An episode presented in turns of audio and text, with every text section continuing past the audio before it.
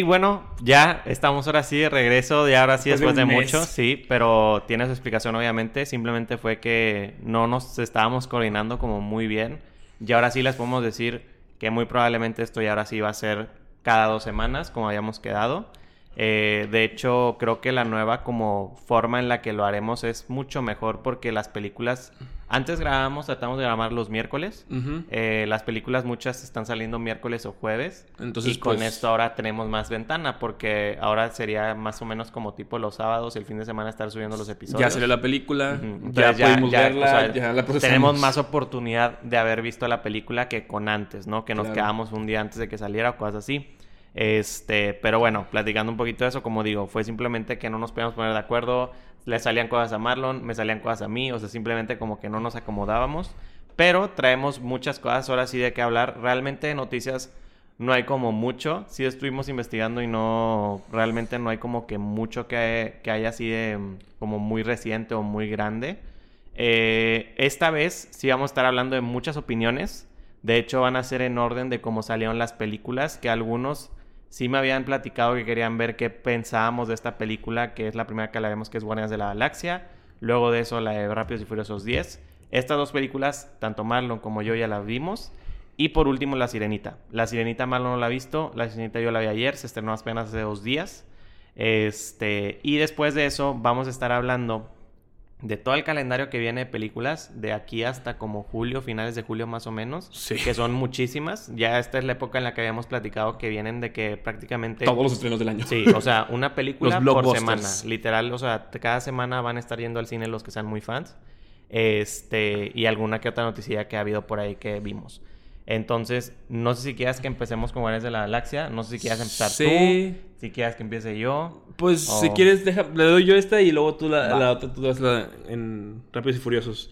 Pues, digo, ya salió hace ratote que tiene como dos semanas, tres semanas que salió la película. Eh, en efecto, Marvel revivió. Eh, digo, ahí yo escribí la, reseña del, en, en el Letterboxd. Y básicamente lo que pienso es que es una muy buena película. O sea, mm, no creo que... De hecho, considero que es la mejor película que ha salido desde Endgame, podría decirse. Eh, digo, yo sé que muchos, digo, Rafa incluyendo y a, mí, nos gustó mucho la película de Spider-Man. Eh, pero la realidad es que nos gusta mucho porque antes Spider-Man, no porque no sea una gran película. Por esta, esta, esta en particular sí es una gran película, tiene mm, cosas muy chidas algo que me gusta mucho de esta película, aparte de todo lo que ya han hablado las personas y han visto en todos lados, es que se ve un buen CGI. O sea, no, no, puedo entender cuál es la diferencia entre esta película y todas las demás que se han hecho. ¿Qué es lo que les falta? ¿Qué es lo que tienen que invertir? ¿A quién le tienen que hablar? ¿A quién le tienen que rezar para poder que salga como esta? No, no fue algo increíble, no es Avatar, pero nunca fue Avatar, nunca pedimos que fuera Avatar, solo que estuviera decente. En esta sí fue el caso. En ningún momento dije, ah, qué mugrero, ah, esto se ve mal. Y, que, y la, estoy seguro que el 40 o 60% de esta película está hecha en pantalla verde. O sea, no mames, pues ni modo que graban en el espacio, ¿verdad? Sí. Entonces, eso se me hace increíble. También me gustó muchísimo el enfoque que le dieron al personaje de Rocket. El villano se me hace muy bueno, no porque crea que sea un gran villano de Marvel, sino porque creo que es un muy buen villano, está muy bien construido. Es un villano que tiene una motivación muy directa, muy particular y que sobre todo pone en jaque a, eh, a todos los demás protagonistas, ¿no? Entonces, eh, creo que en la película todo funciona, la escena de la pelea es padrísima, el enfoque de Rocket, cada momento de cada personaje, el score de la música ni se diga, se nota que le echaron muchas ganas y se, y se agradece muchísimo que James Gunn haya regresado, que le hayan permitido regresar a hacer esa, última película. Lamentablemente para Marvel ya no va a estar ahí, pero esto quiere decir que de alguna forma buena está en DC. Entonces quiere decir que ahora está muy, que podemos esperar cosas muy buenas de lo que vaya a hacer eh, James Gunn en el futuro. Y digo, ya he hecho cosas con DC y James Gunn en el caso de Suicide, Squad. No fue una excelente película, pero fue una película muy buena. Entonces la neta es que creo que puede ser cosas mucho más increíbles y ya quiero ver qué va a hacer con Superman, simplemente. Y pues ese es básicamente mis comentarios. La neta es que me imagino que Rafa coincide conmigo, digo, coincide con todo el mundo de los demás. Entonces, sí, pues, a mí, a mí la película de Guardianes sí me, o sea, igual, creo que entra en mi top 5 muy fácilmente. Sí. Realmente me sorprendió muchísimo porque algo que yo platicaba era que esta película, eh, yo la última película que vi de Marvel que realmente me hizo como que sentir de que pues muchas emociones, que era literal, ajá, un viaje de emociones que podías estar emocionado, de repente estabas triste, de repente estabas, o sea, como que no te creías lo que estaba pasando, era Infinity War. Esa película yo me acuerdo cuando la vi, la primera, o sea, fue otro completo rollo, o sea, te emocionabas, te ponías muy feliz, de repente estabas triste, el final era de que, o sea, una depresión pero durísima. Y ninguna película desde ahí había logrado como que tener este viaje como de emociones hasta ahorita. Esta película neta sí te pega muy cañón. A mucha gente sí le da en sus fibras más sensibles, especialmente por el tema de los animales. Sí. Este, pero realmente yo estoy impactado con todo lo que vi. Me gustó muchísimo. No me esperaba yo como esa historia de Rocket. O sea, realmente al ver la película entiendo por qué James Gunn quería volver para simplemente hacer esa última película porque él ya tenía todo esto planeado desde hace muchísimo, desde que hicieron la primera de Guardianes, tengo entendido él ya tenía planeado todo esto. Ese, darle ese enfoque. Sí, o sea, era, eh, yo estoy, o sea, de verdad yo estoy feliz. Adam Warlock no me quejo para nada. So, fui muy feliz con verlo. Era un personaje que ya tenía ganas de verlo. Él como, literal, como dice Marlon, cada personaje del grupo realmente tiene como su historia, tiene su, su, como literal, su camino en la película. Ninguno queda como de más ni nada por el estilo y entiendes perfectamente, o sea, el final duele no porque sea de muerto o cosas así, sino porque realmente estás viendo que ya, o sea... Es, el, es el, fin de un ciclo, o sea... Sí, o sea, ya no vamos a ver a, estos guardianes de nuevo juntos. O tal de esta forma no. O sea, no, no sabemos, pero el ver cómo Star-Lord se va, se va Mantis, o sea, cada uno va por su rumbo, es, es muy sorprendente. Me gustaría tal vez en un futuro ver el nuevo equipo de guardianes, sí. Sé que no lo voy a ver con James Gunn, tristemente. Pero realmente, o sea, yo con la película estoy muy feliz. La música también. La música 10 de 10 desde el inicio. Incluso esa, la, la parte de la pelea, cuando ponen la de. Era Don't No Sleep to Brooklyn o algo así. No me acuerdo. Eh, cuando literalmente se van de caminata, de que se juntan todos en la nave esta y se van en caminata y ah, la canción. Que cada uno tiene su escena como de pelea y así. Yo estaba haciendo. Estaba literal fingerleando en esa escena. Estaba demasiado hypeado. Y el último enfrentamiento de Rocket contra el High Evolutionary que... O sea, entiendes que desde el inicio estaba probando las botas por eso. O sea, en los mensajes también que tiene la película, el mensaje de Groot, de que al final habla y que James Gunn dijo, eso es porque ustedes ya después de tres películas, como por ejemplo Gamora en, el, en la película, ya lo entienden. Sí. Él en realidad dijo, pues I am Groot. Este gran easter egg. Ajá, o sea, todo eso para mí fue como que, wow, o sea, realmente se la rifó muy bien. O sea, yo no le veo así cosas de que malas ni nada. O sea, realmente la disfruté. Y hace tiempo que no disfrutaba algo así como lo disfruté de este estilo. Y yo feliz. O sea, creo que realmente también lo que yo resumo esto es. James Gunn no pierde a Marvel, sino Marvel pierde, a James, Gunn. Sí. Y estoy seguro que, o sea, esto va a ayudar también para que la gente que como que tuvo sus dudas cuando sacó James Gunn todo lo nuevo de DC y así, vean que es una persona que realmente pues le mete a los proyectos en lo que está y lo que está haciendo lo está haciendo por algo. Y es, un creativo muy inteligente, o sea, estamos, acuérdense que esta película cuando inició esta saga Nadie daba un peso por ella. nadie se esperaba nada. De que, güey, esos güeyes, ¿qué? Y la neta es que es verdad, los, los cómics de los guardianes son muy, muy aburridos. después de la primera película empezaron a cambiar rotundamente y se hicieron muy populares. Porque cambió los personajes. Porque cambiaron los personajes. Eh, pero sí, digo, la neta también no es por nada más como que... Eh, estarme quejando, ¿verdad? Pero definitivamente no es una película perfecta. hubo cosas que no, no, me, no me fascinaron. Eh, por ejemplo, el personaje de Adam Warlock sentí que estaba muy fuera de lugar en la película. O sea, que, lo, metieron porque ya lo habían... Eh, Como que ya lo habían ticiado. Ya lo habían ticiado y dijeron de que, güey, pues que, tiene que estar aquí. Este... En algunas partes siento que es un estúpido. Y entiendo también como que, ah, bueno, es, acaba de, nacer, y, etcétera, y así. Lo entiendo. Pero, pero sí, sí fue como que mm, este personaje no va como en los cómics y es un personaje muy icónico y muy importante. Es que en los cómics es muy diferente. Sí, entonces el problema fue, sí me dio un poco de cosa. Definitivamente No me molestó de todo porque creo que aún así disfruté del personaje. Y pero el tuve actor que... es, es muy Sí, el actor es buenísimo. Pero tuve que ponerme en el papel de, hey, este no es. Este no es, el Sam mismo". Warlock de los Exactamente, cómics. es otro. Este es, Entonces, esta es una nueva versión, sí. 100%. este, y fuera de eso, digo, la neta, mm, todo lo demás me parece muy, muy cool. Eh, y pues nada. Realmente- más.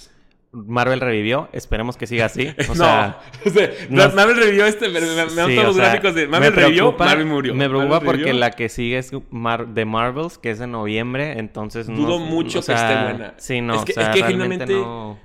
Eh, No, no sé si siento que lo que nos va a pasar es que tenemos una, una expectativa tan baja de esa película, güey, que la vamos a ir a ver y fue que, bueno, no que está sí, tan no mala. está tan- sí, es que Ajá. nada puede ser peor que Capitana Y- Marvel 1. Y el problema es que ni el programa, o sea, la serie de, de Kamala Khan Sí. es buena, ni la película de Miss Mar de Capitana Marvel es buena.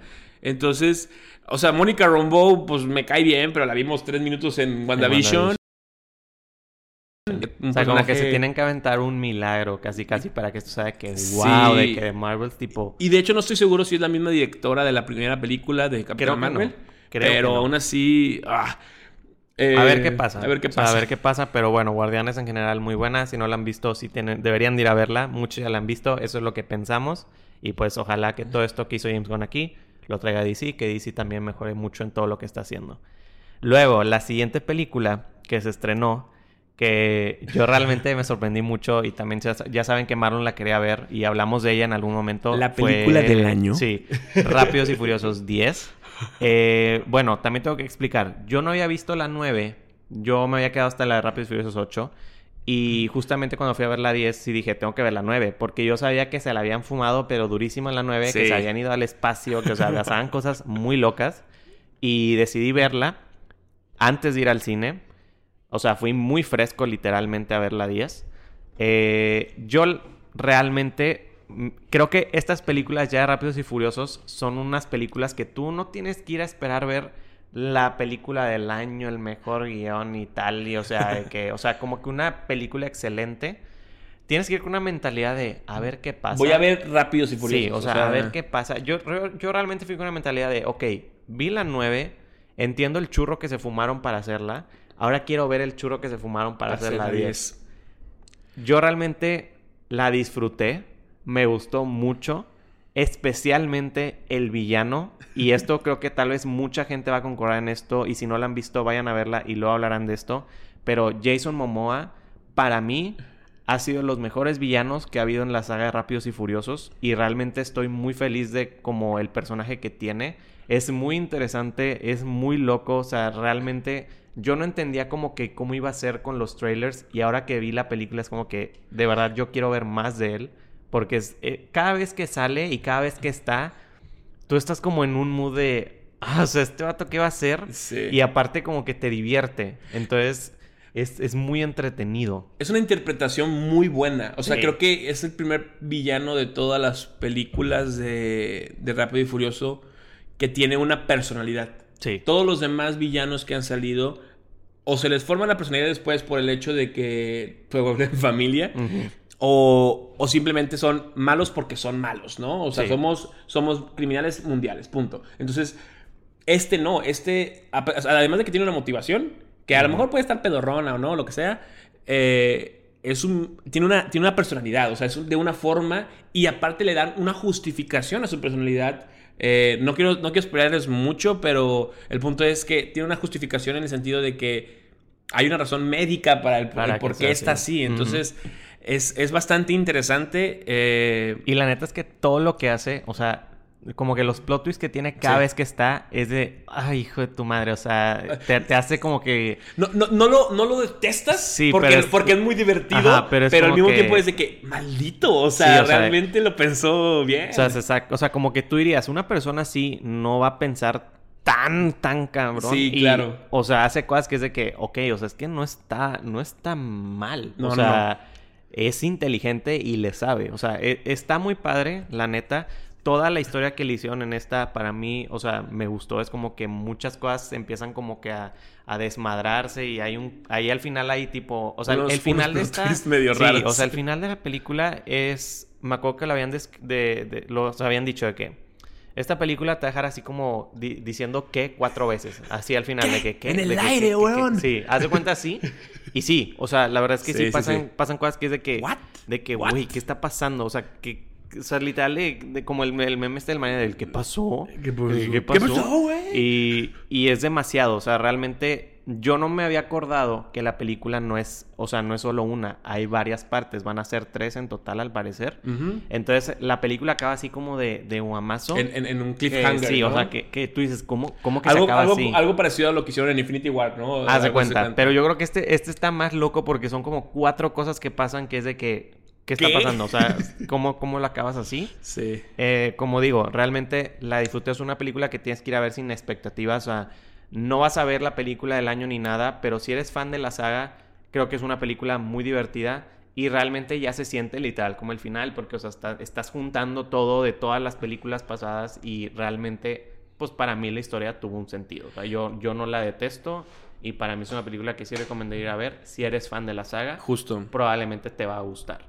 Sí, de hecho, digo, yo como fan de la, de la saga de muchos años que la sigo, eh, la quinta película en teoría iba a ser la última película que iban a hacer. Por eso cuando la terminan, digo, si es que la dieron, eh, se roban el dinero, tienen la caja y, entonces ya como que muestran como que todo el mundo qué le pasó en, su vida de rico, por así decirlo.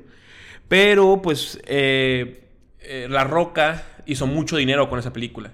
Hicieron mucho dinero en general todos. Es, absurda la cantidad de dinero que hacen las de Rápidos y Furiosos. Entonces, entonces dijeron, güey, hay que hacer otra. Entonces, esto es una mina de oro. Lo siguieron haciendo y la siguen haciendo. Y no dudo que. Esta no creo que llegue al punto como las 6 o las 7 o las 5 que fueron. Son de las tres películas más taquillas de toda la historia.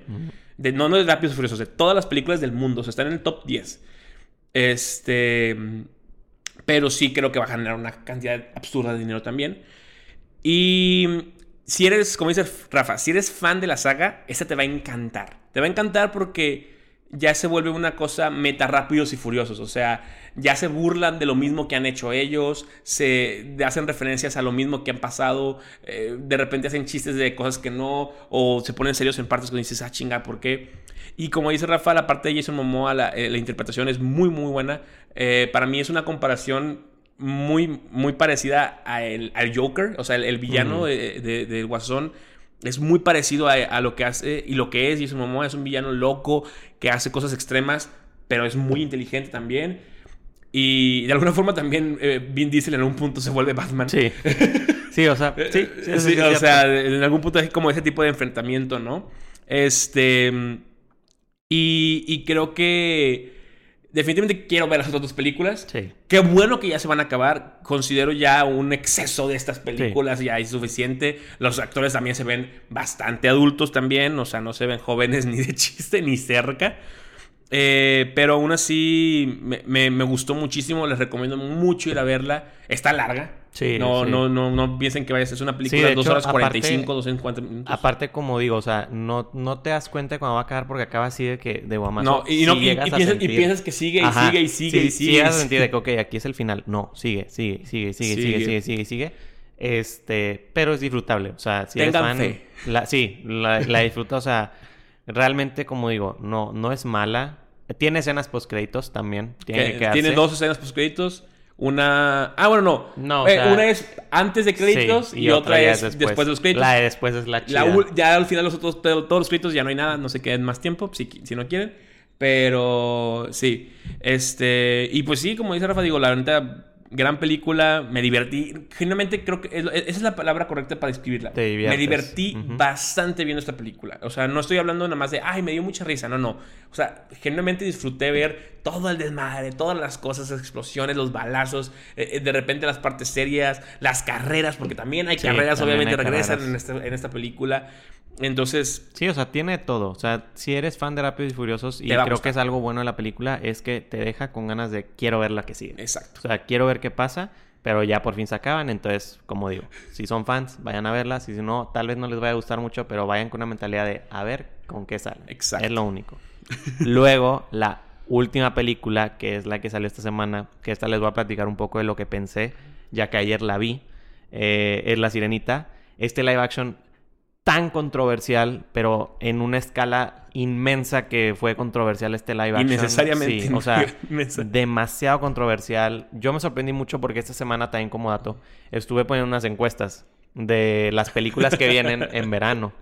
Y puse esta porque justamente fue el día que se estrenó. Y yo dije, de seguro sí va a haber gente que sí la quiere ver, o sea, que sí la esperan mucho. Y no, o sea, muy poquita gente. Creo fue que. El resultado? 70% no, ¿verdad? Sí, 70% era de. Y, había, tres, había, opciones. Eran como 200 votos. O sea, eran como 200 votos y como 70 eran de que no me llama la atención. De que no me interesa verle. Yo, que, sí, yo vi los resultados y le dije a Rafa de que, ¿qué onda con la gente? Sí, o sea, ¿realmente no quieren ver esto? Está muy cañón.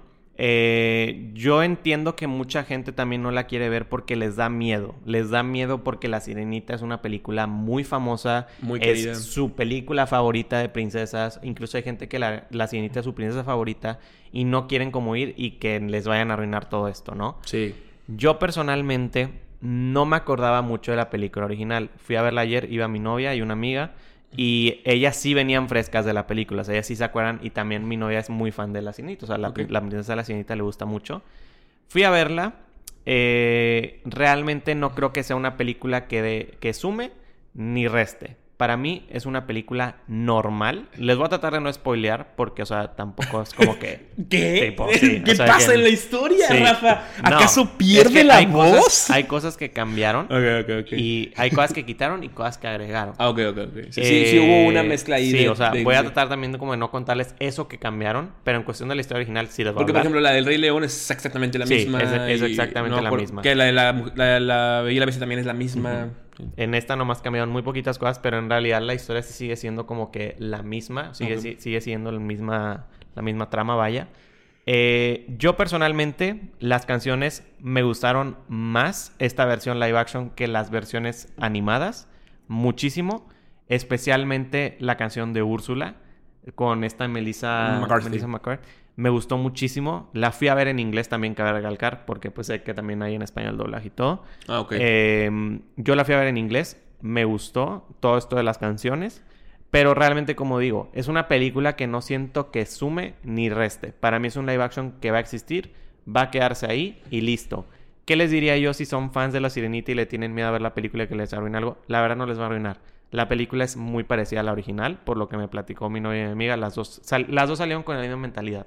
La verdad es una película normal. No la iría a ver otra vez porque ahí sí me duermo, realmente. Pero, Pero en general es porque es la sirenita, no porque es esa película, ¿no? O sea, no, sí, no, o sea, no volverías a ver la, sirenita animada cinco veces. Y, no, y si está, está medio larga. Las partes nuevas de estas canciones nuevas que meten están padres. No, no son como innecesarias, vaya. Em, pero realmente yo la disfruté. ¿Qué es lo único que me dio mucho pedo? Y es algo que yo sé que a mucha gente le va a dar mucho problema también los animales. Pero, pero creo que es por el hecho que es que es un live action, o sea, sí se van a ver los animales, o sea, e, e, es, es, tiene todo el sentido, porque pues Sebastián es literalmente un cangrejo y el Flounder literalmente es un pez y se ven como un pez y como un cangrejo real, o sea, entiendo por qué se ven así, pero sí es como que, uy, o sea, es que estoy tan acostumbrado al Sebastián animado. ¿Sebastián era una langosta? Mm, según yo es un cangrejo. O sea, ¿en la película es cangrejo? Sí, o sea, son cangrejos. En la de live action es un cangrejo. Según yo es un cangrejo. Ah, la pues madre. tenerle que las tenas. Pero pues los, los, también tienen así. No, pero se mueve como cangrejo, o sea, que se mueve de lado y así, es, es cangrejo. Según yo es cangrejo. ya no me acuerdo. este, pero sí. También, por ejemplo, el flounder, según yo, en la animada tiene como que más peso. En esta sale muy poco. O sea, hay cosas que como que sí cambiaron, pero les digo, si les gusta mucho La Sirenita, es su princesa favorita y es su película favorita, la verdad es que no les va a restar ni les va a sumar ir a verla. La pueden ir a ver sin problema. Para mí disfruté más las canciones de live action, me gustaron muchísimo más. Porque sí me acordaba de las de las de ¿cómo se dice? de las de animada. La neta, eso sí, la, la, actriz de la sirenita canta pasado de verga. O sea, realmente le sale muy bien. Por eso digo que siento que hasta le salen mejor realmente se la rifa en todo eso. Pero no siento que tenga algo en la película como de, uy, no. De que la peor así, no. Yo tengo, yo tengo varias preguntas, eh, digo, en cuanto a tu opinión. ¿Cómo viste la actuación de Hailey Bailey cuando no habla, güey? Porque... Está chido. está chido. creo que hay una parte muy grande... Quiero pensar que hay una parte grande de la película en donde no habla generalmente, ¿no? De hecho, de hecho Para el que no sepa, y spoiler alert, la, la sirenita, pues, pues eventual, para poder salir y obtener piernas, le pide a Úrsula que le quite la voz. Bueno, le regala su voz a Úrsula. Y entonces le da piernas y entonces cuando sale a la, superficie, pues ya no, puede hablar. Sí. Está padre cómo actúa. De hecho, eh, hay una parte en la que está con el príncipe de las primeritas, así de cuando ya no está sin voz. Que incluso hasta sientes la ¿Es tensión. Adam, el, ¿cómo se llama el príncipe? Eric, el Eric, Eric, Eric, Sientes la tensión. Y creo que eso también. Eh, hay una canción que todos ubican que creo que se llama Bésala o algo así, de, la, de cuando están en el botecito este. Todo eso suma para esa parte. Y todo, todo el tiempo que está Ariel sin voz realmente está padre. O sea, porque sí se expresa bien. O sea, está eh, no sé cómo explicarlo. Es, una actuación histórica. O sea, sí. o sea, realmente lo hace bien. no, no se siente raro ni nada. Pero yo la neta fui fan. O sea, para mí la chava sí hizo un papel muy o sea, Genuinamente lo, más chido de la película Sirenita sí es la Sirenita. Sí, o sea, la neta sí se la rifa. Eh, la voz para cantar muy cañona. O sea, ahora entiendo por qué la eligieron. Claro. Este, y como digo, si son fans y así, no les va a sumar ni les va a restar. La pueden ir a ver sin problema. El Rey también, otro pedo, pero pues porque es este actor, este el, Javier de Piratas del Caribe, también. Entonces, la neta, él también se la rifa. Pero como digo, siento que lo raro es que, como es un live action y no estamos acostumbrados a ver los animales tal cual, como fue el caso del Rey León, claro. son animales, o sea, se van a expresar así. Y, no hay de otra. Lo que yo he leído, digo, en los pocos días, porque como comentamos, esto está grabando a tres días de, estrenarse esta película, ¿verdad? Eh, la crítica ha habido, no está dividida en el sentido así, pero ha sido un, es una buena película y ha sido un, es la mejor live action de Disney. Nah, eso sí no. Que la neta, pues tampoco es como que la competencia está bien cabrona, ¿verdad? Pero mm, eh, lo que sí he visto es que la gente que la ha ido a ver con, no solo con oportunidad, sino con ganas de ir a verla, la ha disfrutado. o sea, el, gusto del público dijo, va. Eh, y varios comentarios de amigos que son, digo, que, les gusta la película animada, original, me dijeron lo mismo, me dijeron lo mismo que Rafa. O sea, su problema más grande y que dicen de que no tiene sentido son los animales. Dice, porque no tiene sentido que hagan el animal muy realista y luego que lo pongan a bailar. Y dicen de que, a ver, güey, pues si, si, es, si, es, si es realista, el animal no podría bailar. A lo mejor nada y se ve así bonito y así, pero no como si fuera un, un, baile, ¿no? Entonces dicen, pues eh, como que no hay mucha coherencia con eso, ¿no? Eh, yo vi El Rey León eh, una vez solamente en Disney Plus, no, no fui al cine a verla. Y mi problema más grande con El Rey León era que cuando los animales hablaban y hacían expresiones, no se veían porque pues son animales. o sea, no, animales. Los animales no tienen muchos gestos. Es exactamente lo mismo aquí. Exactamente lo mismo. Si está enojado, si está feliz, si está triste, si está frustrado, eh, el animal no puede expresar tanto eso porque no tienen tantas facciones faciales que les permitan hacer ese tipo de movimientos. Entonces, o lo haces muy realista o lo haces muy caricatura. Entonces, creo que ese es el problema principal y creo que va a seguir siendo un problema en todas las películas de live action que, tengan animales de ese tipo. En Pinocho no sé cómo lograron hacer un asqueroso live action porque ahí sí pudieron haber hecho de que, oye, pues son animales mágicos, no hay problema, o sea, y aún así pues hicieron un murero, pero bueno, es otro tema. Este, yo probablemente, no sé si la vaya a ver al cine, chance y sí, o a lo mejor me espero hasta que salga a Disney, Plus. La verdad es que no es una película que espere tanto. Digo, sí la voy a ver porque, pues, o sea, después de, años y, de, toda la controversia. De toda la controversia, claro que necesito formarme mi propia opinión. A lo mejor la odio, no sé. y realmente creo que yo la vi por eso, por toda la controversia que se hizo, dije, a ver. No tanto por el hecho de que, ay, es que qué emoción verla. Sí, no, o sea, yo, yo no soy fan. O sea, vaya, las películas de princesas de live action realmente no me llaman, pero esta que especialmente tuvo mucha controversia, sí dije, quiero verla. Tienes que verla, sí, claro. Ver, necesito ver qué va a pasar. Pero como digo, o sea, no, no, no está mala ni nada. No es el mejor live action de Disney, obviamente, pero como dices, no hay mucha pelea o así para Exacto. quién es el mejor. Para mí el mejor sigue siendo Aladdin, 100%. Este, pero realmente para mí es normal. Un personaje que me gusta mucho, y a lo mejor si concuerdan, es el del. Eh, ay, es que no me acuerdo cómo se llama este animal, pero el pájaro este, el ganso, no me acuerdo cómo se llama. Ah, eh, sí, es, es, una gaviota. Ajá, que ahora es mujer en, el, ah, en la. En es una gaviota. en la animada es hombre, y está padre, está, está curioso, está muy chistoso todo lo que hace, pero sí, es una película buena, vayan a verla, pero les digo, probablemente la quieran ver una vez y ya, pero no significa que sea mala, simplemente... Eh. O sea, como que ya lo mismo que hace Disney siempre, sacar esto y ya. Ahí lo tienen. Entonces, eso fue de las opiniones de las películas.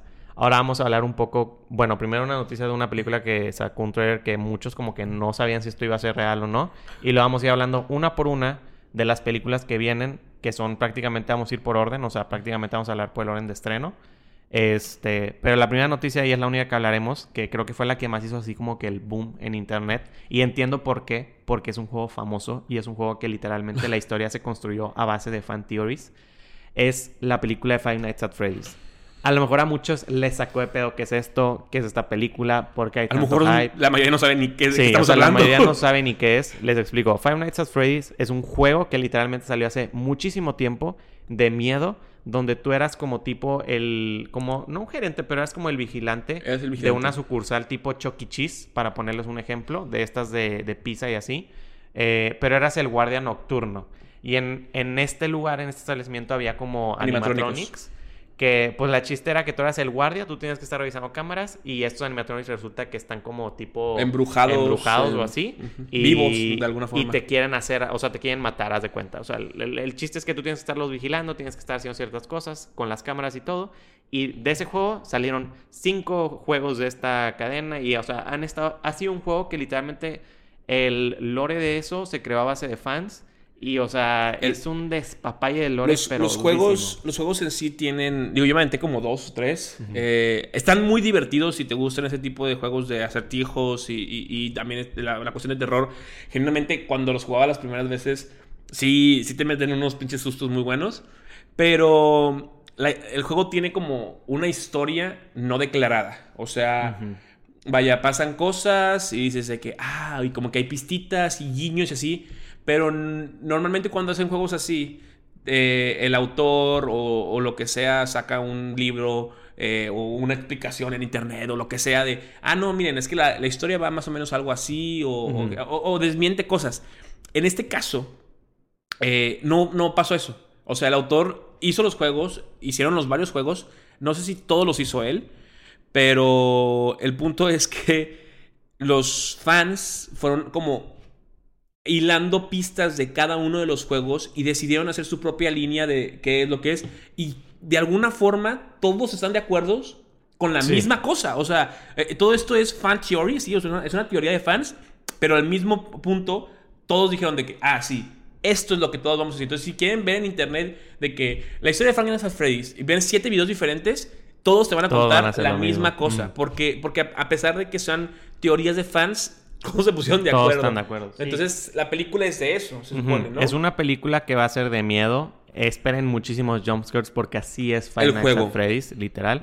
El guardia es justamente el que hace de Pita en Hunger Games, que no sé cómo se llama este actor, pero, o sea, todos lo ubican. Es el actor que sale en las películas que veíamos de chavitos, o sea. En la de, en la de Fuente Terabitia también, ¿no? Eh, él es el guardia de seguridad, el que va a ser como el que los animatronics lo van a querer buscar.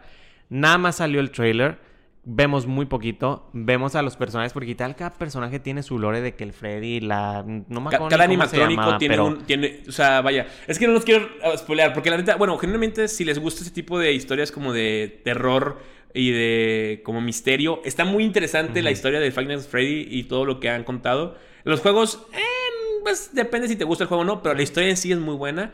Entonces, eh, cada animatrónico se supone que es una persona a la que le pasó algo, por así decirlo. Entonces, ya no lo quiero decir más porque creo que les pelearía, no sé cómo va a ser la película, pero neta, no. un videito se ve, Se ve muy parecido como a todo el primer juego y tiene o sea, hay mucha gente hypeada porque el fanbase de at Freddy's es muy grande. es tan grande que inventaron la historia. Entonces, o sea, ellos quieren ver qué van a plasmar aquí de todo lo que se sabe. Entonces, esa película sale en octubre, el 21, si no me equivoco, de este año. Entonces, a ver qué pasa. O sea, es una película de videojuegos, por eso es que nos llamó tanto la atención. Porque literal es un videojuego donde nació todo esto. Exacto. Este, pero no se ve que así hacer también así como que la película es súper miedo y todo. Claro, no, no. no, y quiero que considero que es una película que es muy sencilla de hacer bien. O sea, no, es, no debe ser muy cara de hacerla.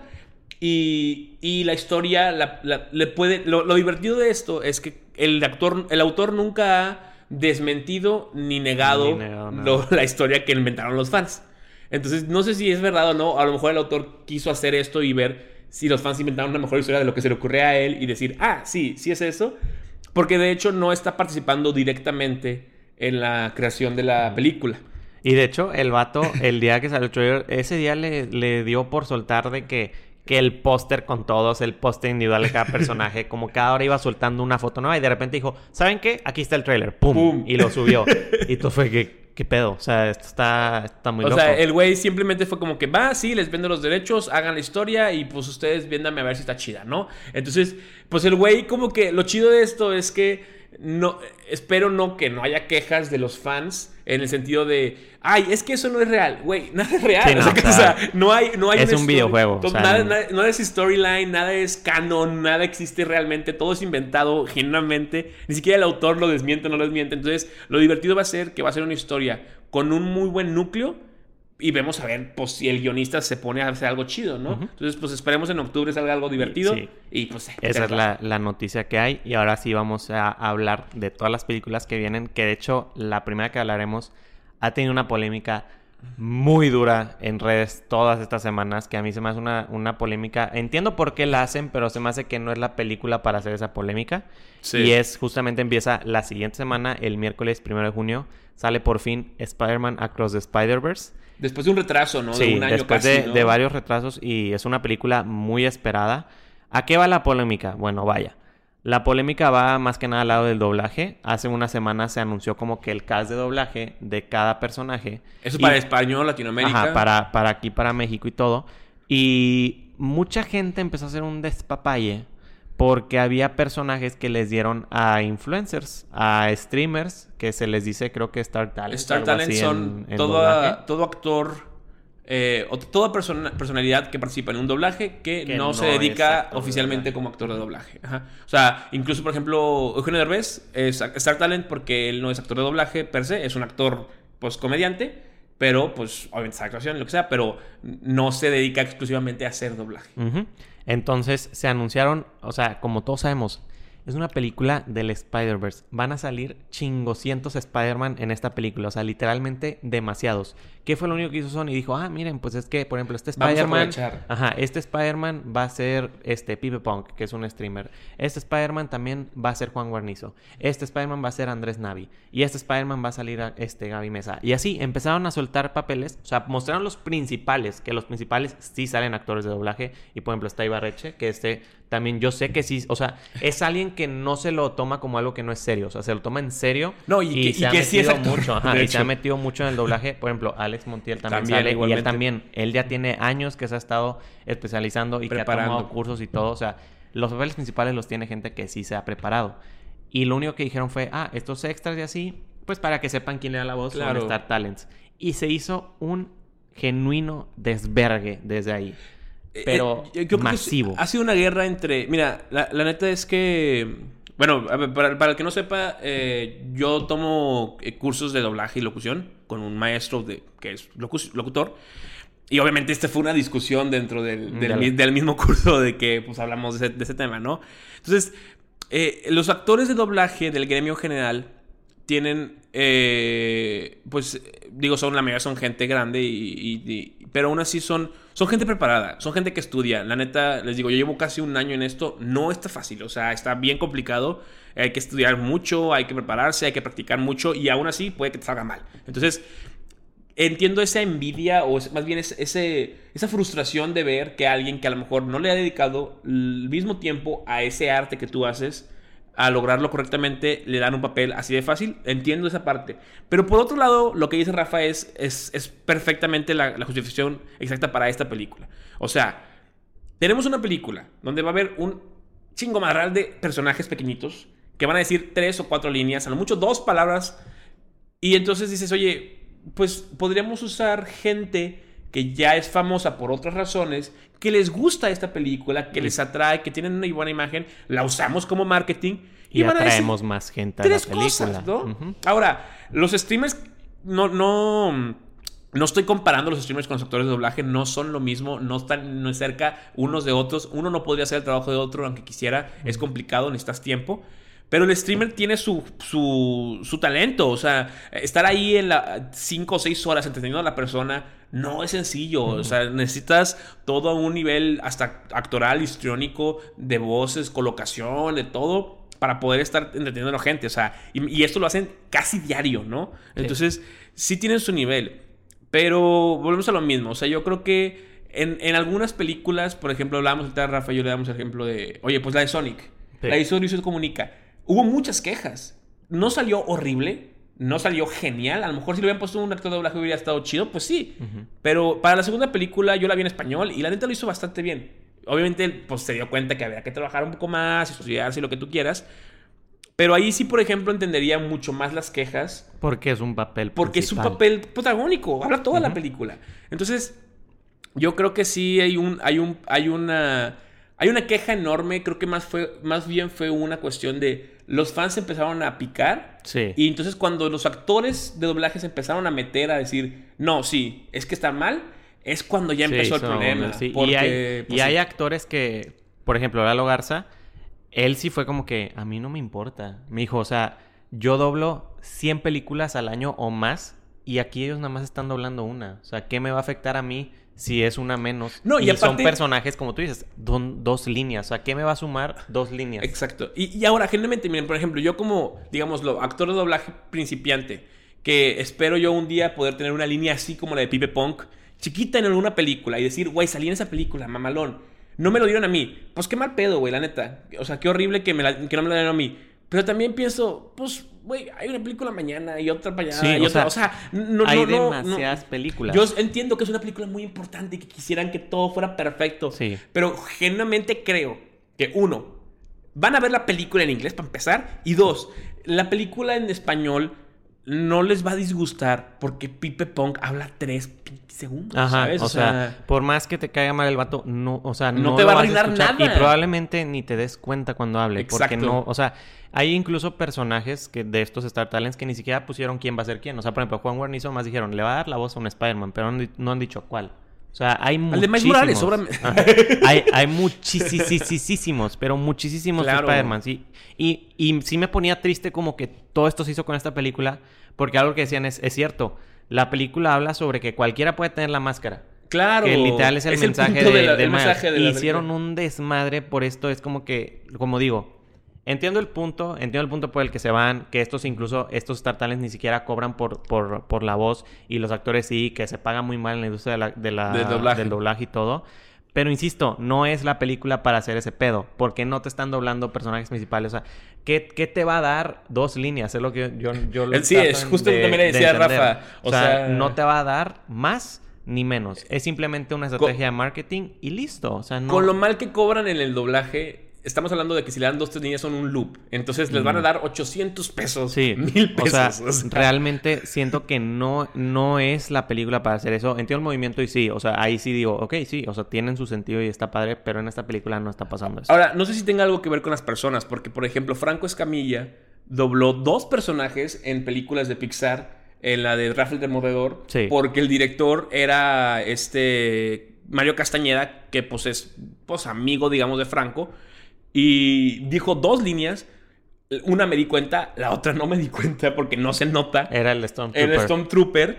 Y ¿Qué cambió la película? Absolutamente nada. O sea, o sea, y que nadie se quejó. No sé si porque no lo anunciaron previo, pero creo que Franco sí dijo, sí, voy, a, hacer un doblaje. Y de hecho eso es algo que también me da risa, porque también incluso los mismos actores de doblaje agradecen que... Hay muchos que agradecen que hayan estado estos Star Talents porque dijeron, nunca, pero así, muy rara vez había pasado que alguna de estas este, productoras subiera fotos de los actores de doblaje y qué personaje están haciendo. O sea, que les dieran ese crédito. Ya no solo en los créditos, sino que literalmente hay un post para cada personaje principal de quién está haciendo la voz. Y ellos dicen, esto se agradece porque le estás dando ruido a esta industria y a estos actores. Y esta industria lleva muy... O sea, ya lo hemos hablado varias veces aquí, pero la industria del doblaje no tiene mucho tiempo de eh, esta popularidad. O sea, estamos hablando del 2010 para adelante, fue cuando empezamos a tratar de, oye, a ver, ¿y quién hace la voz de esta? ¿Y, y entonces los actores de doblaje iban a conferencias, a convenciones y así, pero muchos ni les pagaban por hacer eso. Entonces, eh, hoy en día, qué bueno que estén haciendo eso, qué malo que sea la forma de la polémica en la que se está pasando. Eh, al final de cuentas, véanlo de esta forma si el Star Talent jala gente a ver la película doblada y la mayor parte de la película doblada la hace un actor de doblaje, qué chingón. Qué chido. Porque, la va, porque, va, porque va a ser un proyecto de doblaje y van a consumir ese producto que se hizo con amor de, de, y con un buen trabajo del doblaje. Entonces, la neta, creo que esa es la forma, deberían de verlo. Y pues yo, mira, la neta me voy a aventar la, película en los dos idiomas porque yo también. ya con esta, volvemos a lo mismo de la polémica de la sirenita. Sí, que quiero ver. O sea, quiero ver, la neta, me, da igual si la veo en español o en inglés esta película en particular. Todas las animadas, así soy yo. Pero pues... Ah, y, o sea, yo estoy seguro que si Sony no hubiera anunciado quién hacía las voces de los personajes y nomás hubiera estado, o sea, que sí, ni se hubieran dado cuenta. Y también, si hubiera sido otra persona que no eran ellos, les hubiera valido madre quién hacía el personaje. No es como que iban a salir al final y decir, ¡Ah! ¿quién hizo la voz de este Spider-Man que dijo dos líneas? Del Spider-Man 335, Sí, o sea, ¿no? de que, nada, o sea, les digo, no es la película para hacerlo. Yo también la, yo la voy a ver en español. Yo tengo los boletos para el día que sale y tal, en español la voy a ver. Y ahí me sale madre. O sea, yo, yo literalmente solo quiero ver la película. Estoy muy emocionado, estoy muy hypeado realmente esta película sí la iba esperando mucho desde que salió la primera. No, y, los comentarios de la crítica, ya, ya cambiando el tema de fuera de la política, han sido. política, polémica. este, han sido bastante positivos, pero a un extremo. O sea, yo he leído cosas como esta película es una grosería de buena, o sea, es mil veces mejor que la primera. Y yo dije, güey, la primera es muy buena. Sí, o sea, esta la primera tiene, un Oscar, o sí, sea. Esta tiene, tiene una barda muy grande que tiene que brincar y yo sí creo que la va a brincar. Estoy muy hypeado. También no se les olvide, son dos partes. Es Entonces, muy probablemente se vaya a acabar como Rápidos, y, Furiosos. y Furiosos. O sea, realmente yo creo que va a estar muy buena. Estoy muy hypeado. La película, como les digo, se estrena el primero de junio. Y creo que esta sí va a ser de que. o sea, va, a estar muy cabrona también la competencia de mejor película animada este año. Porque pues también estuvo la de Mario Bros. y todavía faltan más cosas que salgan. Recuerden, recuerden esto. Estamos en el universo en el que hay eh, una expectativa por Rápidos y Furiosos 11 y una expectativa por Spider-Man eh, a través del, del ¿qué? ¿Del multiverso? Del Spider-Verse. o sea, eso, neta, no, no entiendo este mundo ya. Va a estar muy, muy cabrona. Pero bueno, esa es esa. Una semana después llega una película que yo sí estoy esperando. Sé que la gente en general están como normal o que no la esperan mucho. Y es la de Transformers Rise of the Beast. ¿Por qué la espero tanto? Y esto es algo que tienen que entender. Y creo que es la parte por qué la gente no la está esperando. La última película que salió de Transformers no fueron las películas de Transformers 1, 2, 3, 4, que el Dark Side of the Moon y toda esa madre. No. Las de Christopher. Eh, no, Christopher no, Nolan no, son este. este Michael Bay. Ajá, Michael, Bay. Michael, Bay. la última que hizo fue que salían, Caballero, ¿no? Que salían este con Megan Fox en las primeras dos y luego cambió y ahora era este, no me acuerdo cómo se llama este actor, pero que, sí. o sea, sí lo ubicas. Sí, el de Ted. Eh, ándale, sí, ese. No me acuerdo cómo se llama. Sí. Muchos piensan que la 4 fue la última y no. La última que salió fue una buena película de Transformers, que para mí es la mejor de todas que sale justamente John Cena como el villano y es la de Bumblebee. Y la principal de hecho es la que hace la voz de Gwen en Spider-Verse esta Hayley Steinfeld, que es la que es esta Kate Bishop, de, Marvel. esa película si no la han visto yo les recomiendo que la vean porque les va a cambiar completamente el panorama de lo que piensan que en Transformers. Y de hecho esta película si no me equivoco borra todo lo que había de las otras porque esta es antes. De hecho esta es la continuación de la de... O sea, vaya, no es la continuación. Lo que pasa es que lo que hicieron fue resetear eh, la, la, saga, por así decirlo. Y la primera película de esta, nueva, de esta nueva línea de tiempo o línea continua es la de Bumblebee. Entonces, es, el Bumblebee de esa película es parte de este universo de esta nueva película de Transformers Rise of the Beast. Entonces, esa película a mí me gustó muchísimo cuando la vi. De hecho, cuando la vi me impacté mucho porque dije, wow, o sea, yo tenía, mi, una buena película yo tenía mi imagen de Transformers, vengo a ver esto y es como que, wow. Y es que esa película, según yo, se estrenó en pandemia o por ahí, por esas fechas más o menos. Por eso es que mucha gente no, le dio la oportunidad. es verdad. Yo les recomiendo si pueden vayan a verla. ¿Por qué? Porque esta de Rise of the Beast es justamente continuando toda esa historia. Y tengo entendido, estas películas son más apegadas a la serie animada, que es la que son muchos fans de, Transformers, que son de que, por la gente ya adulta y así, que son los que vieron esa, serie de niños. Yo estoy muy hypeado por la película porque sí se ve buena. No va a ser lo mismo que las otras y es lo que siento que mucha gente tiene, que piensan que van a ser como las de Michael Bay de hace mucho y no tienen que ver Bumblebee. Que no eran horribles, solamente eran Michael Bay, ¿sabes? O sea, literal. Explosiones y... Y, tengo entendido que esta historia es interesante porque es como si es otra raza de Transformers que son estos que son las bestias y, o sea, están los Autobots, están los Decepticons y, o sea, los Autobots no, como que no son así el mismo equipo que las bestias, o sea... Se ve padre, yo con los trailers he estado feliz, yo estoy seguro que la película puede ser buena y lo tiene para hacerlo. Em, como digo, si no han visto Bumblebee, véanla. Creo que está, esa está en Amazon Prime. Sí, si no o sea, está, visto está de en- que... en creo que está en HBO. Está en Ah, HBO, HBO, si no me equivoco. Véanla. Véanla porque de buena. verdad, o sea, van a ver y probablemente les prenda el hype para ver esta nueva, porque es lo que yo siento que está Ahora, pasando. ¿no- ¿tú no viste la serie de Transformers donde salen los animales robots? No. Bueno, Y- es una porquería, Rafa. Y se supone, se supone que esto es como ahora está, está, o sea, como van a tomar eso y ahora lo van a cambiar. Bueno, yo, yo llegué a ver capítulos. No es una porquería, discúlpeme, porque no, no creo que fue mal decirlo así. O sea, yo llegué, yo llegué a verla cuando era niño, repetida porque no, me, sal- no salió en la época donde yo era niño, pero salió, pues la, la reproducen otra vez. Y yo me acuerdo que estaba bien chida, güey. O sea, yo me acordaba de que no mames, los Transformers. Porque era en 3D, era de las primeras series en Sí. 3D, ¿no? Salió en un tiempo que salió Jimmy Neutron y así, pero un poquito antes, cuando 3D todavía en tele era muy, muy malo. Ujú. Y hace poquito me aventé. eh, si pueden, búsquenlo ahí en YouTube. De que el, el tráiler, o sea, bueno, como el, el, el- sí, el inicio de la, de la serie esa.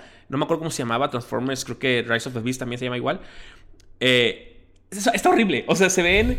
Pero malo es poco para decir qué mal se veía el CGI de esas. Que digo, en- este en ser- esa época, sí. eran, eran 2000, eran 1900 y cacho, ¿verdad? Pero sí, ojo, esta película, la verdad, sí me emociona por lo que dice Rafa. Es por Y, lo de y lo- Bumblebee. y los Transformers se ven Y bien. se ve muy bien todo. la De neta. hecho, también como para que entiendan, tengo entendido, o sea, el gorila este que sale es como tipo el Optimus de las Es el Optimus. Prime. O sea, es, es como que sus, sus variantes, ¿das de cuenta? Ahorita me acabas de recordar una estupidez. Ayer estaba con el, el- Pues ayer fui a ver la de, la de Rápidos y Furiosos, ¿no? Entonces en el cine, eh, ya ves que al- en alguna parte de la película Tuerto se queda entre dos camiones, ¿no? Entonces salió un camión y yo dije, nah, Optimus Prime.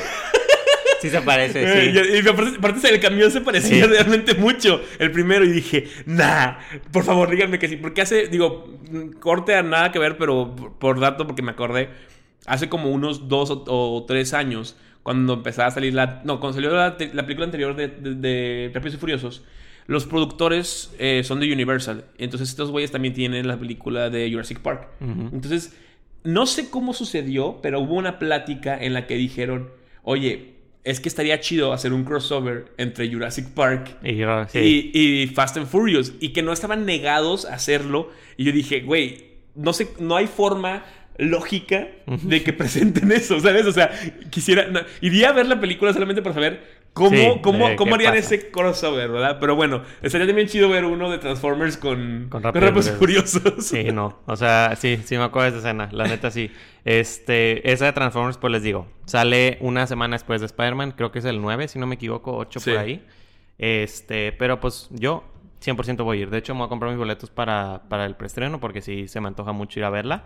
Y luego de eso, viene la película que yo más he esperado por los últimos 5 años. Eh, la película que va a cambiar todo. Que conforme va saliendo en diferentes screenings de que de prensa, diferentes personalidades del cine la van viendo. La van catalogando como de las mejores películas que va a haber de superhéroes. La película de la- Barbie. No, ni de pedo. Es la película de Flash. La película Flash. La película de Flash, eh, yo realmente ya no puedo esperar más. Ya estoy feliz porque ya no se va a retrasar. Ya por fin va a salir. Tanto que la esperé. Como yo siempre les he dicho, para mí Flash es mi, mi, superhéroe favorito de DC. Por todo lo que hace y me gusta porque estoy seguro que esta película les va a cambiar la perspectiva a muchos de lo que es Flash y van a entender que no es solamente una persona que corre rápido y van a entender todo lo que puede hacer. Eh, de hecho, ya me compré mi Funko también. Realmente, ¿qué les puedo decir? La historia que van a adaptar es una historia muy famosa de Flash, que es la famosa historia de Flashpoint. Muchos tal vez la conozcan, otros tal vez no la conozcan, pero les va a dejar ver todo el potencial que tiene este personaje y van a entender por qué la película se quedó. Tienen que ver esta película como, como un reset, Sí. prácticamente. O sea, tienen que ir a verla así.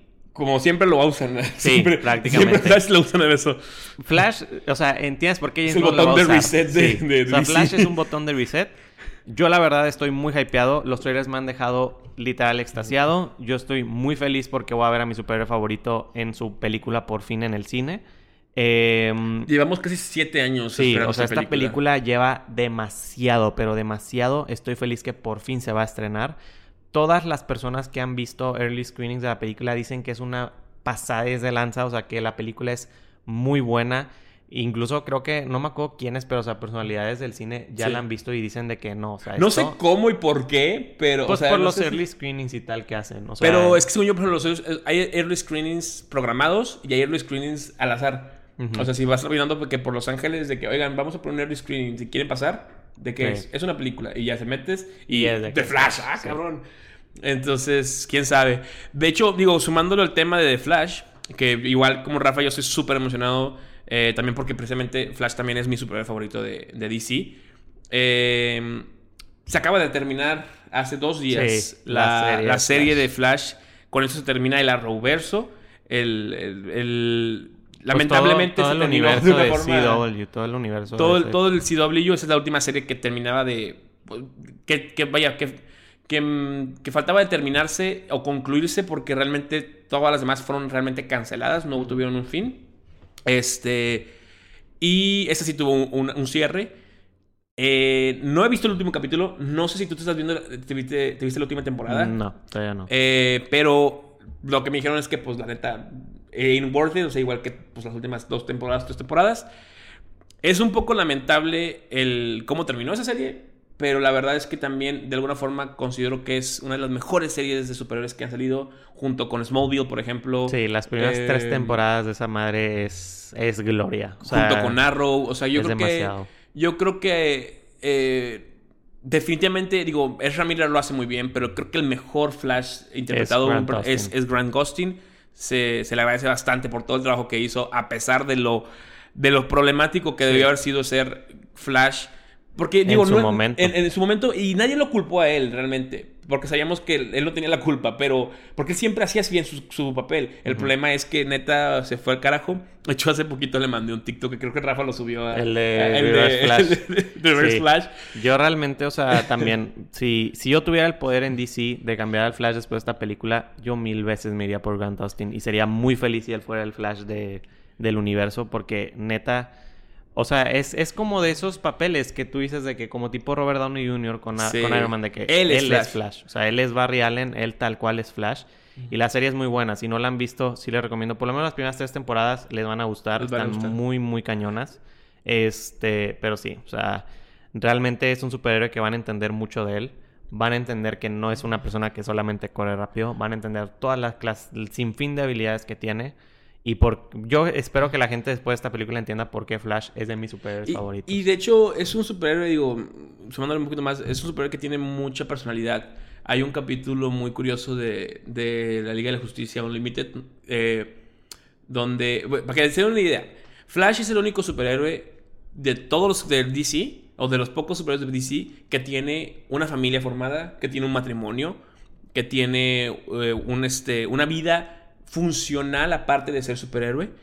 Y aparte, es una gran persona, se sabe todos los nombres de las personas de la ciudad. Es el único superhéroe que tiene museo en, en, eh, DC, es el Museo de Flash, es algo que existe en, el universo de DC, también en la serie de hecho. Eh, y esta razón es porque es un gran personaje, es un gran superhéroe, es un gran tipo. Entonces creo que es, es, es, casi como un Spider-Man en, de la personalidad, por así decirlo, en, DC. Y, pues nada, o sea, esperemos que, que, sea. Pues, digo, que sea la mejor película, de superhéroes que haya habido. Pero pues. Espero. Yo, verdad, o sea, tengo mucha fe y sí espero que sea así. Pero a ver qué pasa. Esta sale el 15 de junio, entonces ya, literal, falta nada. Luego de esa película viene una que no sé si tú has visto alguna cosa de ella, pero yo sí. De hecho, ayer pusieron el trailer de esta película y me llama la atención. Es justamente el regreso de Pixar. Eh, va a sacar ah. una película que se llama Elementos o Elemental, si no me equivoco en inglés yo no había visto ningún trailer. Yo nomás había visto los pósters. Ayer vi el trailer. Yo vi un teaser y, de una en un, este en el metro. Sí. Y sí puedo decirles que me llama la atención. Yo ay, no sé, Rafa, yo tengo un problema con esa película. Siento yo que están perdiendo la cabeza. Eh, se me toca verla porque quiero ver qué hacen con la animación. Creo que es una película que se va a prestar mucho para poder jugar mucho con eso. De hecho, sí. Se, nota en el trailer que le echaron muchas ganas a esa parte. Pixar nunca decepciona con la, con la animación, pero, pero definitivamente creo que, creo que en esta película lo pueden aprovechar bastante. Mm, no, no, quiero decir de que, ay, es que seguramente se va a estar chafa porque de repente sacan unas fumadas que digo, wow, qué chido estuvo. O sea, por ejemplo, la película de Red, dices de que, güey, no mames, es la historia de una niña que se convierte en panda rojo gigante, qué pedo. Entonces, eh, que está muy buena, generalmente si no la han visto, véanla, está muy chida. Entonces, no, no, quiero, no quiero hacer prejuicio de sentido, pero no me emociona tanto. O sea, no, no es una película como, como como lo fue, no sé, Los Increíbles, como lo fue Nemo en un punto en que me emocionó, Monster Inc., la de Op, eh, no sé qué otra película hace poquito salió de, de... Es más, por ejemplo, la de... La película este, la de los hermanos que son trolls. Ah, ah sí. Eh, eh, no hago cómo se llama, pero sí. Sí, la de los hermanos que buscan al papá. Exactamente. Esa película cuando salió también me emocionó el ver el trailer. Dije, ah, se ve interesante el concepto. Esta es una película de amor, por lo que entiendo, ¿no? Creo que no. Por lo que viene el trailer, no creo. Lo que yo había dicho en la sinopsis era que se enamoraba una chava de agua con un hombre de fuego o algo así. Y, según yo, es más como. O sea, viendo el trailer, supone que es un mundo donde están los cuatro elementos. Te das cuenta que cada elemento es como un país, haz de cuenta. Tierra, fuego, agua y aire. Y el avatar. y, la única, sí, y la única regla que tienen es que los elementos no se mixean. Los elementos, los de fuego no van con los de agua, los de agua no van o sea, pueden convivir, más no pueden de Ajá, no se mixean. Vivir juntos. Haz de cuenta cada uno está como en su zona. Y lo que pasa es que por alguna otra razón, el, un vato del, de agua termina en el de fuego y se empiezan a conocer y como que no saben, por ejemplo, los de fuego, como que ellos, qué debilidad tienen hacia ellos. O sea, está interesante, les digo. O sea, creo que va a ser más como tipo, no sé si un mensaje de diversidad o cosas así. Pero a mí sí me llamó la atención. Yo o sea, yo realmente creo que puede ser algo, algo padre y agradezco porque yo ya estaba harto de Pixar que sacara Buscando a Dory, ah, bueno, sí, 4. Eh, en eso estoy de acuerdo. Prefiero algo nuevo que prefirieron, ajá. que una segunda parte de algo. Creo que la de, ay, la de ¿cómo se llama? La de Lightyear. Sí. Que neta yo, yo creo que esta puede ser algo nuevo y algo padre que, que nos puede gustar. No se ve que tenga nada de otras películas ni nada. Y está padre cómo juegan con todo eso de que el elemento de tierra, el elemento de agua, el elemento de viento, el elemento de fuego. Está padre, o sea, les, les recomendé ver el trailer. A mí sí me llama la atención. Yo creo que sí le iré a ver en su momento, pero hasta ahí. Esta película sale prácticamente una semana después que la película de Flash. se me hace raro que no le han hecho tanta promoción. Sí, es que esa es la cosa. No le han hecho promoción. ¿Sabes? Va a salir al cine, ¿verdad? Sí, va a salir Porque... al cine. La última. es que acuérdate, lo que ya hemos dicho ya. Si sale en Disney Plus, es mala película. Pero aparte, las últimas películas de Pixar, antes de las de Lightyear, todas habían salido en, Disney, Plus. No, esta sí iba a salir en el cine y por eso también me hypea, porque por la última era la de Red que no salió en el cine. Y pues estuvo bien. Pero acuérdense, ya, eh, entonces quiere decir que debe ser buena película porque no está en Disney Plus. O sea, realmente yo sí les recomiendo ir a verla, a ver qué pasa, pero sale una semana después de Flash. Luego, una semana después de esto, si no me equivoco, sale otra película que sí espero mucho y que creo que puede por fin borrar la basura de la pasada, que es Indiana Jones 5. Eh, esta realmente, pues como digo, no ha habido nada nuevo. Eh, yo realmente me La pasada se estrenó que hace 15 hace años. Muchísimo, hace muchísimo. Me emociona mucho que ya pues es la última película de Indiana Jones, la última de Harrison Ford donde va a pasar la batuta. O sea, yo realmente estoy muy hypeado. Creo que esta sí también hay mucha gente que la está esperando y creo que es por lo mismo. Es la última vez que lo vamos a ver está padre todo esto de que no solo van a hacer cosas en el presente, sino que cosas en el pasado van a influenciar y el CGI no se ve malo de cómo se ve Harrison Ford. Por lo que sé, también es la última película que va a ser Harrison Ford. O sea, es la última película en la que ya va a actuar, ya no va Y, o sea, las veces que ha hablado Harrison Ford en algún escenario de la película y cómo se pone, o sea, se nota que realmente es algo que le metió mucho cariño, que lo cuidó mucho que porque el cómo se expresa y cómo ha llorado de que realmente ya es la última vez, o sea, es el adiós a este personaje de Indiana Jones y la neta es que la película sí se ve padre, o sea, se ve que va a tener mucha acción, o sea, se ve que es literal como las de Indiana Jones, como eran antes. Entonces, yo estoy feliz con que quiten todo lo que pasó de la 4, yo mucho más feliz. este, y a ver qué pasa. Y los personajes o el cast no está malo. O sea, el villano es este Doctor Strange el que salía. El, ah, este actor que hasta sale en videojuegos que es famosísimo porque siempre es el villano. Sí. ah, ¿el de Doctor Strange la primera? Sí, en la primera. Ay, sí. Hey, sí, les creo que se llamaba. Sí, no el nombre. Y sale en el de Death Stranding también. O sea, este vato que tiene, hasta incluso tiene la faceta. Ah, pues el que hizo el nuevo Grindelwald en Fantastic Beasts. Ándale, es Él este... es el villano de esta, entonces me interesa. O sea, a ver qué pasa con esa película. Realmente no ha, no ha habido mucho porque ya salió el último trailer hace mucho, pero yo estoy feliz. O sea, yo realmente le tengo fe. Sale una semana después de la Elemental, si no me equivoco. No sé si tú quieras agregar algo. Pues, generalmente no. O sea, vaya, también la espero. No soy, una, no soy un gran fan de la, de la saga de Indiana Jones. He visto todas, aunque no soy fan. Pero. Esperemos que sea un final digno. Sí, o sea, la neta no, no. Me gustan, estar entretenidas. Es como para mí es como ir a ver Rápidos Furiosos. O sea, me divierte. A ver qué pasa. Y luego de esto vienen dos películas que se estrenan el mismo día, de hecho. muy diferentes las películas. Muy diferentes, pero son muy esperadas las dos. Ambas. Las dos son muy esperadas. Me refiero a la película de Barbie y la película de Oppenheimer. Barbie acaba de sacar un trailer, literal hace tres días. Más largo, muy Donde ya por fin entiendes de qué va a ser la película. Porque la vez pasada no entendías qué bueno, nada. O sea, neta, qué bueno que sacaron. Fue una explicación muy buena ya. Ahora sí entiendes de qué va la película. Yo genuinamente espero las dos. Eh, hablando un poquito primero sobre la de Barbie, creo que este tráiler, como digo, por fin deja ver de qué va a ser la película. Creo que va a haber mucha gente que se va a llamar la atención por ver la película. El cast se ve muy chido también se ve muy padre. La música también creo que va a ser algo que va a tener mucho peso en la película y de hecho anunciaron los artistas que van a estar participando en el soundtrack y son muchísimos. Está cabrón el score. Son muchísimos, muchísimos. Hay muchos artistas. La principal es Dua Lipa, que Dua Lipa también va a salir en la película como, una, Barbie. Como una Barbie. Pero está padre ver la historia, o sea, que es de que Barbie en su mundo de Barbie Land, donde todos son Barbie, todos son Ken, y como que tiene esto de que tienen los pies siempre parados por los tacones, o sea, como que tiene esta vida perfecta y tal. Y conforme pasa, empieza como que a perder eso, que está muy cagada la escena donde está con otro y dice que miren, y el pie todo plano de que y todas de que. eso, eso está bien cagado. No, lo que me dio esta fue que están todos bailando y alguien ha ah, pensado en la muerte y todos de que, ¿Qué le pasa? Es, eh, me gusta mucho cómo la están vendiendo. Creo que, creo que esta película puede ser buena, puede ser mala, lo que sea, pero el marketing que es una gran... Sí, el marketing está muy bien hecho. Y creo que va a jalar a mucha gente a verla. Exacto. Eh, yo siento que hay algo que es muy importante. Hay dos cosas que me llamaron mucha atención del marketing de la película. La primera es que la están promocionando como... Si no te gusta Barbie, si odias a Barbie, decía así, si odias a Barbie, esta y, si te y si amas a Barbie, esta película es para ti. Lo cual me hace pensar en muchas cosas sobre esa película. O sea, esa película quiere decir que es una película en donde van a respetar el, el, motivo original, digamos, de la muñeca como un juego para niñas, lo que tú quieras. Eh, toda esta cuestión, si quieren patriarcal, lo que ustedes quieran, eh, va. Pero eh, van a respetar esa parte y al mismo tiempo van a hacer una crítica a ese mismo personaje en, una realidad social, ¿no? Entonces, es, yo creo que como por ahí va a ser esa película y por eso lo están promocionando ahí, lo cual me llama mucha atención porque eso quiere decir que no importa de qué tipo de persona seas, sí, vas a ir a ver la película.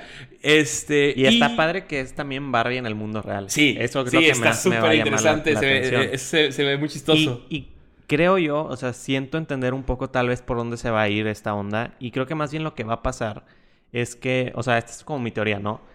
Lo que pasa con la Barbie esta de, de, Margot Robbie, que es por lo que empieza a perder y eso, siento que va a ser porque va a ser muy apegado a la realidad, de que ya hoy en día ya casi nadie compra Barbies, O sea, ya las Barbies están desapareciendo. Siento que eso es lo que está pasando. Pero lo más curioso es que, esta su película magia desaparece. va a provocar que, la gente vuelva a comprar Barbies. Va a estar bien loco. O sea, realmente, es un sistema de marketing. Sí, este realmente creo que va a estar muy interesante. O sea, creo que todos en un inicio cuando dijeron, va a haber una película de Barbie, todos fue que, ¿qué güey? O sea, de que, ¿qué va a pasar? Pero ahora que ves este último trailer, entiendes todo. Realmente yo estoy muy hypeado. Estoy como que sí quiero verla. O sea, realmente quiero verla a ver qué es lo que va a pasar. Especialmente por lo de Barbie en el mundo real. O sea, creo que eso va a ser una joya. Ahora, eh, hay algo muy curioso que vi, porque va a estar muy divertido. El, mm, al principio, cuando empezaron la película, habían dicho que Aqua, que es la, banda que canta la canción de Barbie Girl, eh, bueno, la canción de Barbie Girl, bueno, eh, ellos habían tenido un conflicto con Mattel,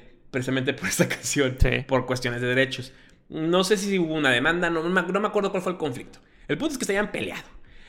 Y entonces, cuando sacaron el anuncio de la película, obviamente esta película está dada por Mattel, eh, dijeron, no, pues Aqua no va a participar. Pero me acabo de enterar que dentro del mismo eh, score no está dado Aqua, pero una de los artistas, no me acuerdo, no me acuerdo cuál de todos es, eh, tiene, va a tener una canción remix de la canción de Aqua. Con Aqua, obviamente y van a participar en la película de Barbie. Entonces lo más probable es que sí salga la canción de Barbie Girl en la película de Barbie, lo cual me emociona todavía mucho más porque es una canción icónica, facilísima. Y pues obviamente tiene que estar en la película. O sea, es la única película, es la única, es la única película que tuvo una canción que habla solamente que tiene que salir, sí. Realmente, o sea, la película se ve interesante. Entiendo ya por qué mucha gente tal vez la espera y tal. Llega el 20 de julio y con ella llega otra que yo la neta eh, creo que la gente tal vez no está entendiendo de qué es esta película. Ahora, cambia el mood del, podcast de oscuro, ¿no? Cambia, cambia totalmente el mood porque es la de Oppenheimer. Mucha gente no sabe de qué es esta película. Es la película de Christopher Nolan para que... Es la nueva película de Christopher Nolan. Este, prácticamente es una biografía de la persona que creó la bomba nuclear que no me acuerdo cómo se llama, pero es, Oppenheimer el Francis o Davis, no me acuerdo cuál de los dos nombres, pero el punto es que Oppenheimer fue, no fue el que, bueno, sí, fue uno, vaya, la bomba nuclear se creó en el proyecto Manhattan, eh, hubo varios involucrados, el, el físico principal fue eh, Oppenheimer y fue quien creó la bomba nuclear, por así decirlo. Y, y la neta, el trailer es muy bueno, el cast es muy bueno también. Eh, realmente esto lo, por lo que a mí me llama la es porque a mí me gustan mucho esas películas que son como de historia, que son como de literal, como una biografía. Y es que también algo que está muy cabrón que yo no había visto era si tú te pones a ver como que, o sea, por ejemplo, eh, los personajes de la película, el actor que la está haciendo en la película y el, personaje real están iguales. Están iguales, pero sale Albert Einstein, de hecho. Ah, pues sí, o sea, claro. sale mucha, mucho científico famoso según yo.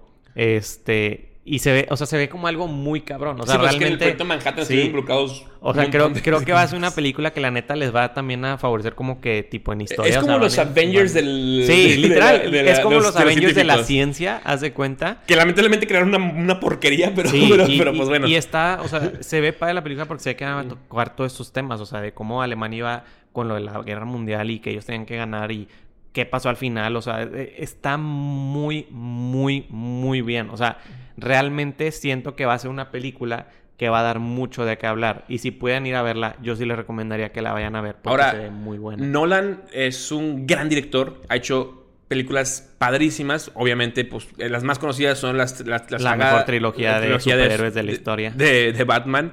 Eh, pero también tiene Inception, también tiene, eh, bueno, hace poquito sacó la de Tenant, que... 2, 3, está buena, pero eh, tiene muy, muy buenas películas. Entonces, pues la neta es que fallar no puede. Eh, vaya, no debe y no puede. Y. Este. Ah, pues también Interstellar fue de Nolan, ¿no? Eh, entonces, creo que va a ser una película muy, muy chida. como dice Rafa, el cast es muy, muy bueno. Y. pues. Sale prácticamente el mismo día. Es el mismo día que la de. El 20 de julio. Ese me hizo muy raro. O sea, yo esperaba que tal vez una salía una semana y a la otra la otra, pero creo, Creo que movieron la de Barbie, ¿no? No, salen el mismo día. ¿Siempre fue así? Sí, mm. siempre ha sido así. Ya. Van a salir el mismo día. Yo creo que yo sí voy a ir un día a una y un día a otra. Creo que primero iré a ver la de Barbie. Yo creo que primero voy a ver la de Barbie. Me intriga muchísimo que Aunque bueno, pensándolo así bien, bueno, es que no, sí, porque la neta, no me voy a spoilear nada de Oppenheimer, sí, chicos, ya sé qué es lo que pasa. Exacto, o sea, me interesa más saber qué pasa con Barbie. Este. Y pero, la de Oppenheimer sí es como que, bueno, el único problema es que tengo que verla seguida porque lo que pasa normalmente con esas películas, cuando son estrenos así de grandes, pues la de Barbie ocupará todas las salas y Oppenheimer se va a ir al ¿no? Sí, no. O sea, entonces creo que, o sea, a ver cómo le hago, pero es una película que sale los mismos días las dos, entonces para que la vayan a ver. Y prácticamente con eso es la última, o sea, eso es son lo último. También viene la película Tortuga Ninja y así, pero esas todavía le faltan un, poquito. Podríamos hablar, o sea, en otro podcast podemos volver a hablar de esos. Pero como le decimos, prácticamente esto sería todo lo que, lo que hablamos el día de hoy. Eh, obviamente, dentro, nos veríamos dentro de dos semanas. En esa, ese podcast ya estaríamos hablando tanto de Transformers como, de, Flash. Flash. Entonces, ese episodio realmente estoy muy hypeado. Ya hablé con alguien que a lo mejor viene, muy probablemente, pero me falta nada más que me diga bien, bien si sí puede o no. Tavo. Ok. Justamente. Eh, que era un, esto ya se los habíamos dicho hace mucho que queremos invitar a Tavo porque Tavo es muy fan de DC y les recomiendo mucho que vean el episodio del podcast de Marlon donde sale Tavo porque van a entender quién es. Se van a sorprender mucho porque creo que van a tener una faceta o van a tener una imagen de Tavo que es muy rara. Y cuando venga aquí va a ser otra, completamente. y luego pueden ver otro episodio mío con él y va a ser otra o sea, faceta Es una persona multifacética, la verdad. O sea, se la van a curar mucho, la verdad. Este, pero mi idea es poder traer a Tavo para hablar de esa película de Flash y poder platicar de todo lo de DC, porque creo que es la persona ideal para hablar de todo eso, porque tal vez no se lo esperan, pero él sabe muchísimo, pero realmente mucho. Eh, como les digo, estaremos juntando las noticias de la semana y todo lo que vaya saliendo. También, algo también que sirve, Eh, en la cuenta de Instagram del podcast, que si no, me, equivoco es Hablemos de Cine, pero la D es nomás una D literalmente, no de E. Ah, no mames. Este, hicimos un canal de difusión para ahí poder estar poniendo de que cosas que estemos viendo, este, cuando subamos el podcast y tal, si se quieren unir, adelante. Y también ya la cuenta la estoy usando ahora sí ya más para subir más cosas, entonces también ya están como más activa para que también lo sepan. O sea, cada semana ponemos qué películas se estrena y todo. Noticias. Y ahí estaremos poniendo todo de cómo si hay alguna recomendación, les, mandaré ahí por mensaje también. Todo ahí estaríamos poniéndolo para que también la sigan. Y pues también, como siempre, les voy a dejar las redes de Marlon, tanto de él y del podcast, porque les digo, está muy paro. O sea, yo sí les recomendaría mucho ir a ver ese episodio de Tavo, que fue el anterior. El, anterior a este, porque este. hubo uno hace, hace poquito. Este. Y listo, no sé si tú quieras agregar algo eh, más. Pues nada más, digo, ah, esta semana he estado viendo eh, otra vez un anime de básquetbol que se llama Kuroko no Basket. Me han pedido que hablemos de anime y no sé cuándo hablar, pero en algún punto lo haré. Lo prometo. O sea, sí me han dicho de que... Ya, ya hemos hablado hace ratote de... De Dragon Ball. De, anime, ¿no? Pero poquillo. Este, se los recomiendo si les gustan estos animes Sporto, que son los animes que son de deportes. Este es un anime ya viejito, ya se acabó. Está en Netflix. No está en español, porque a mí me gusta verlos en español a veces. Eh, pero está en inglés y en japonés. Les recomiendo si verlo en japonés porque el dub inglés no está bueno. Eh, muy, muy divertido, muy interesante. Son tres temporadas, tiene 50 capítulos cada temporada. Entonces, pues ahí se las dejo por si lo quieren checar. Vale, y pues nosotros los dejamos, ahí les dejo las redes y todo. Nos estamos viendo en dos semanas y probablemente ahora los episodios, como les digo, tal vez este esté subiendo mañana domingo o los lunes. Entonces, para que estén atentos a esos. Y pues nada, nos vemos después. Ahora sí que, chao. Hasta luego.